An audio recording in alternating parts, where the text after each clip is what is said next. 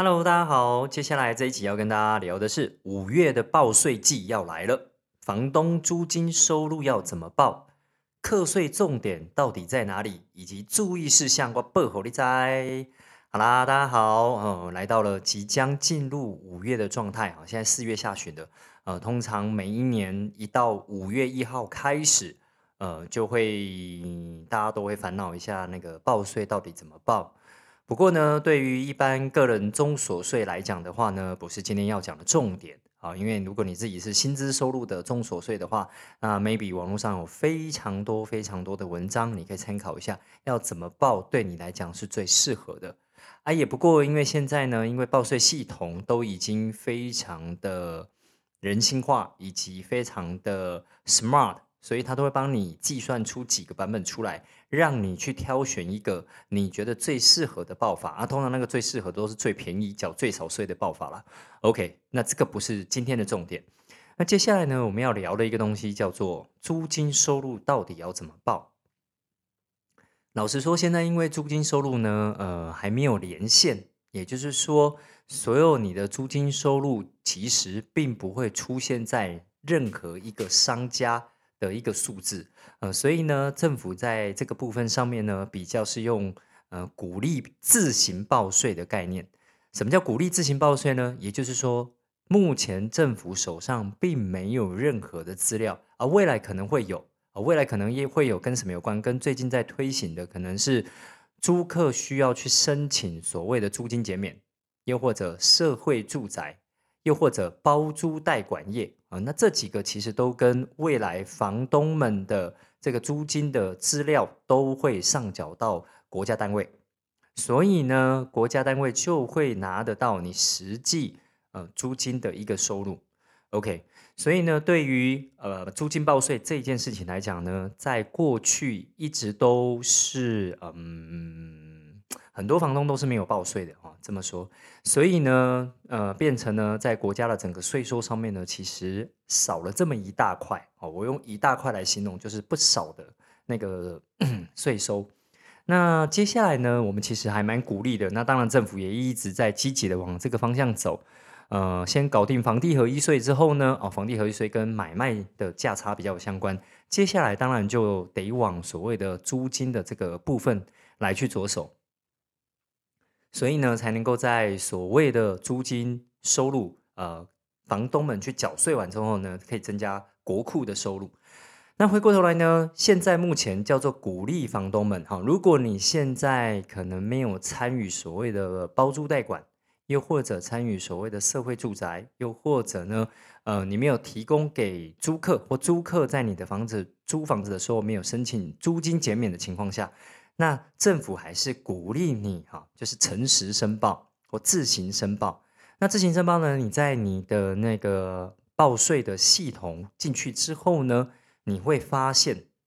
有一个栏位呢是可以让你自己填写的。所以呢，你在填写这个租金的过程当中呢，你就会发现它是一个开放式的填写的状态。也就是说，这个租金得你自己来填写，它没有办法去拉取。呃，哪一个政府单位的资料知道你的租金到底是多少？所以你得手动自己填入一个数字。假如你的去年整年度从一月一号到十二月三十一号的房租总收入是五十万的话，你就会自己填入五十万的这样的一个收入。好喽，那当你填入了收入之后呢，其实在报税的世界里面都会有两个概念，一个叫做标准扣除额，一个叫列举扣除额。所以基本上呢，在租金的世界里面也是一样，你可以选择自己列举，比如说你在去年你的房子呃出现了很多的状况，然后你拿到了很多的单据啊、发票啊这些，你可以把它列举出来哦，证明用在这间房子上面你总共花了多少的这个相关的费用，所以呢，其实你是可以拿来折抵的哦，这个比较是列举。那当然，列举也不是说什么东西阿里不大的东西都可以拿来列举，是不行的啊。所以这方面呢，你可以上网再去搜寻，又或者是你可以直接打电话去国税局询问哪一些是可以认列，哪些是不能认列的。那我相信会是比较准确的。OK，那在这样的一个状态底下呢，你就会发现你呃列举完了之后呢，能够扣的东西通常不是很多，通常啊，因为毕竟我们讲说，呃，买房收租这件事情，你有一个租金收入的这样的一个状态，然后呢，你的修缮费用每一年都高达五十 percent、六十 percent、七十 percent，我个人觉得几率很低啊，通常有个十 percent 左右算是正常的。OK，所以呢，在租金报税的世界里面呢，哦，Mega 就在这里了。其实它是有标准扣除额的概念可以使用的，也就是说，政府每一年提供给一间房子的租金收入里面呢，有四十三 percent 是免税的，剩下的五十七 percent 才需要去缴税。好，那我们用一百万来讲好了。假如你的租金收入是一百万的话，你会在收入栏里面 key 入一百万。然后呢，系统就会自动帮你扣除掉所谓四十三趴的这个免税额啊。扣除完了之后，是不是剩下五十七万啊？这样比较好懂。剩下五十七万，它就会并到你的个人中所税。如果你原本的收入啊，薪资收入是两百万的情况下，再加上这个五十七万，那你的总额的收入、总额的所得就会来到两百五十七万。它是这样计算的。那当然，你个人还有一些什么个人的标准扣除额啊，那个另当别论。好，系统就会自动帮你算进来。所以呢，实际上你的五十七 pers 呃，跟这五十七万的租金收入呢，就会因着你的集聚，如果你的集聚已经来到了二十 percent，那就会用五十七万去乘以二十 percent，所以你的租金的缴税的金额就是五十七万乘以二十 percent 之后，会得到哦十一点四万。实际上，在租金上面，你收入了一百万，你的集聚是在二十 percent 的情况下，你需要缴的这个租金的所得税约莫在十一点四万，哦，大致上是这样计算的。但是呢，啊，这里面就有很多复杂的小细节哦。那很多复杂的小细节，说真的，也没有一套很明确的标准啊，来告诉人民是怎么样去报这个税的。打个比方好了。也就是说，我们讲说我们租金收入有多少？比如说合约好了，今天房客呢，如果他去报税了，他报了一份合约，然后这一份合约呢，实际上写着每一个月是一万块，假设好了，每一个月是一万块，然后呢，一年呢就是十二万，他缴租缴了十二万，那对房东来讲，他手上有一份合约哦，也一样是每个月一万，缴租缴十二万，但是重点来了，你的实收到底是多少？我所谓实收，就是你知道这里面有很复杂的过程，比如说过程当中你有没有送房客空窗期？啊啊，搬家期说错了，你有没有送房客搬家期？如果你有送房客搬家期的情况下，那那个就没有实际上的租金收入。所以某程度上呢，我个人会比较建议会用什么呢？会用实际上入账到你的户头里面，这个房客缴多少租金？来去计算今年租金的总收入是多少？OK，那当然你知道这又有一点复杂，因为房客在汇款给你的时候，有时候呢，他除了一万块汇款进去给你呢，还有加上电费，还有加上水费，还有加上一些零头的东西汇款给你，有可能汇款给你是一万一千零呃一万一千零五十块，哇，那就很尴尬啦。那一千零五十块到底要不要报税？哦，这就是我们讲说，一般市井小民在报税的时候，其实对这不种小细节是很难、很难、很难去厘清的啊。那就我个人的观点啊，我认为那不算收入的，那比较是代收代付的看法哦。今天我电费呢跟房客收了呃五百块，那实际上我大部分也都是去缴给呃台电的，那不算我的收入啊。又或者是我收了水费，我也是缴给台水的。对啊，所以在这样的一个过程当中呢，我通常呢会鼓励大家在报税的时候呢，实际上以你实收到的租金啊去作为报税的依据呃就可以了啊。目前先以这样的方式，当你愿意这样子报的时候，我相信啊你已经赢过市面上百分之呃可能八十以上的房东，甚至呃九十以上的房东啊。那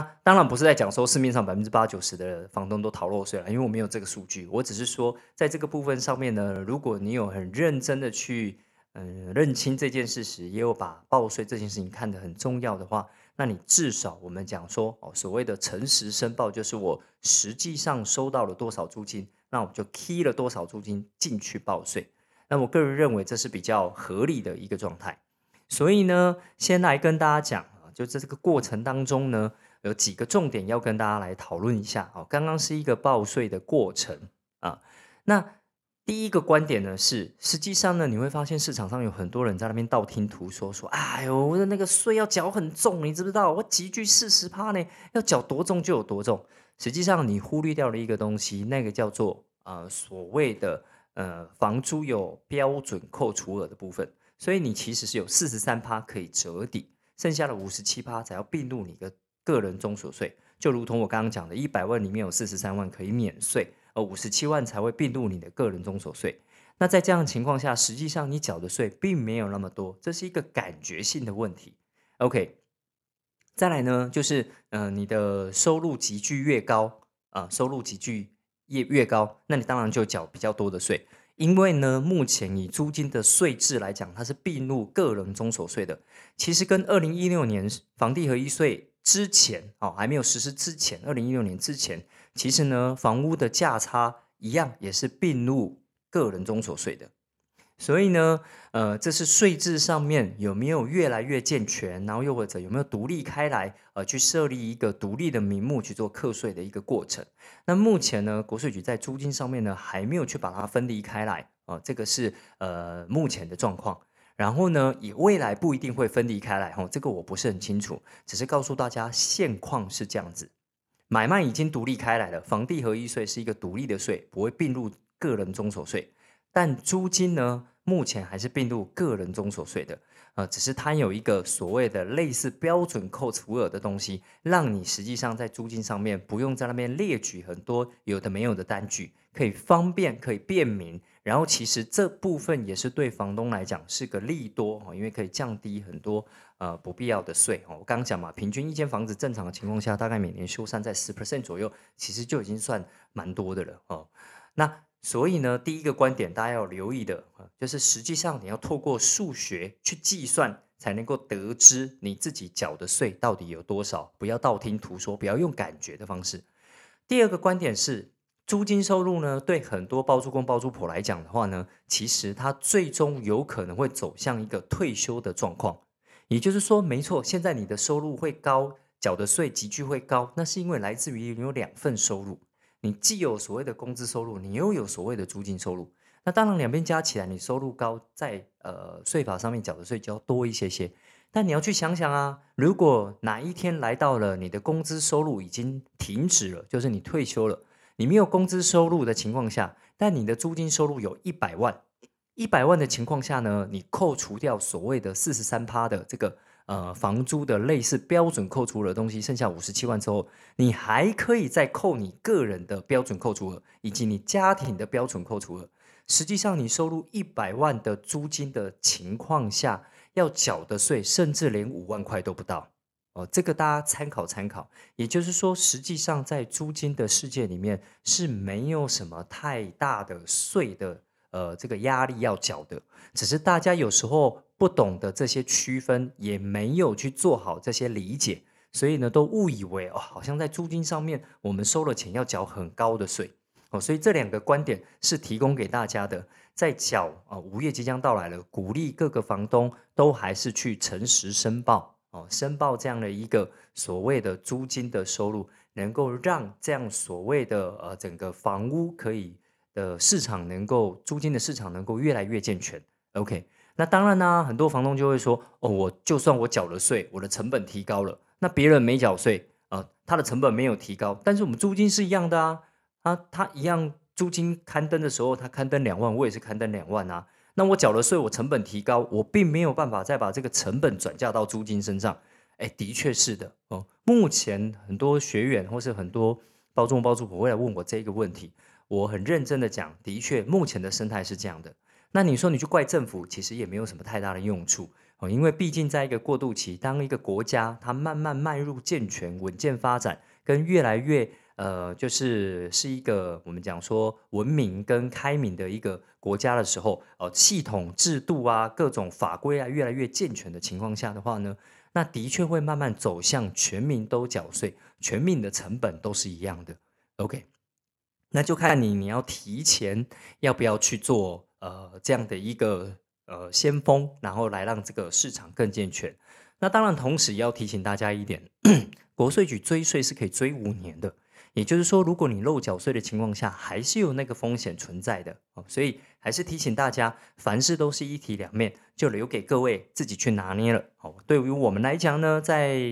就是开设这样的一个呃频道呢，是要让这些知识。能够准确跟比较清晰的传达给各位。那当然，如果我们在频道里面有任何在资讯上面的错误，我也欢迎各位哈来信或来电能够跟我们讲。然后呢，我们会在下一集再做一些修正。啊，目的还是一样，我们也一边在学习，一边呃去分享给大家。那同时呢，也欢迎大家如果有相关。可能房呃各种房地产的一个疑问啊，缴税的疑问，都欢迎大家能够来预约啊咨询。我们的预约咨询的那个讯息呢，在我们的资讯栏里面啊，都有免费线上咨询的这样一个服务，所以欢迎大家如果有机会的话，我们可以碰面聊一聊，又或者呢啊，我们有专业的教练可以来协助大家。好喽，那今天这一集就跟大家分享到这边喽，感谢大家的收听，拜拜。